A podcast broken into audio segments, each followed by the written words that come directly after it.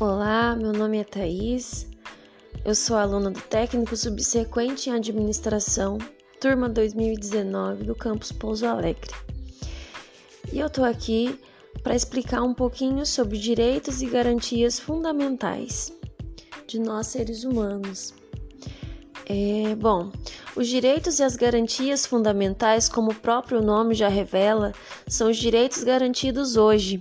Enquanto indivíduos, nós temos direitos. Sendo assim, tratam-se das garantias formalizadas ao longo do tempo, e em razão disso, costumam andar atrelados às concepções dos direitos humanos.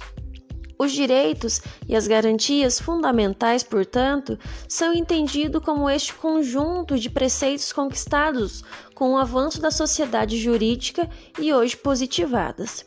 A Constituição Federal de 1988, deste modo, refletiu que, fora esclarecimento na Carta dos Direitos Humanos de 1948. O artigo 5 da Constituição Federal apresenta uma série de direitos e garantias que são fundamentais a uma vida digna. Portanto, os direitos fundamentais são o direito à vida, o direito à liberdade, à igualdade, à segurança e à propriedade.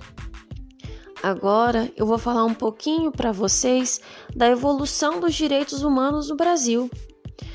Os direitos humanos, ele é, uma importante, ele é um importante instrumento de proteção de toda e qualquer pessoa no mundo, como a gente sabe.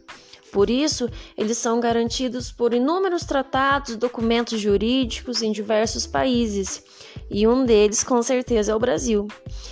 Nesse contexto, a gente vai falar especificamente sobre os direitos humanos do Brasil. O nosso país ele conta com uma série de ferramentas para poder garantir os direitos humanos que sejam estendidos a todos os cidadãos. Mas infelizmente, na prática, ainda não atingimos esse objetivo, como a gente sabe. No Brasil, os direitos humanos eles são garantidos na Constituição Federal de 1988, o que pode ser considerada um grande avanço político já que o país conta uma história marcada por episódios graves de desrespeito a esses direitos, sobretudo no regime militar. A mais recente Constituição garante os direitos civis, políticos, econômicos, sociais e culturais de um dos nossos cidadãos. Essas garantias aparecem, por exemplo, no longo do primeiro artigo, onde é estabelecido o princípio da cidadania da dignidade da pessoa humana e dos valores sociais do trabalho. Já no quinto artigo, é estabelecido o direito à vida, à privacidade, à igualdade, à liberdade e outros importantes direitos fundamentais, sejam eles individuais ou coletivos. Os direitos fundamentais, resguardados pela atual Constituição, colocam o Brasil como um país com os mais complementos ordenados jurídicos em relação aos direitos humanos. Com isso, os direitos tornam-se um compromisso do governo federal e hoje são conduzidos como uma política pública. Contudo, décadas após a instauração da nova Constituição, ainda existem muitas dificuldades em tirar esses princípios do papel. O relatório dos direitos humanos no mundo, organizado pela Anistia Internacional, mostra que as principais falhas no Brasil em direitos humanos aparecem em certos tipos de problema. Eu vou citar algum deles.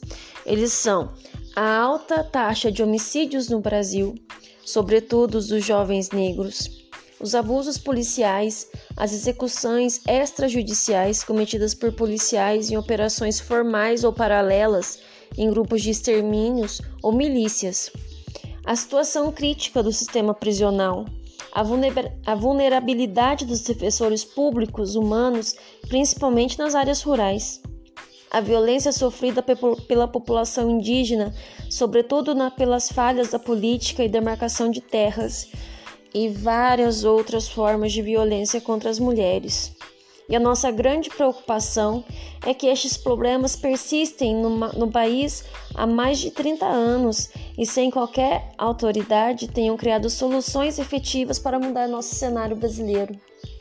Bom, é isso que eu tenho para falar dos direitos humanos e da nossa os nossos direitos no Brasil, né? Que é uma evolução dos direitos humanos aqui no nosso país. Obrigada pela atenção, uma boa noite.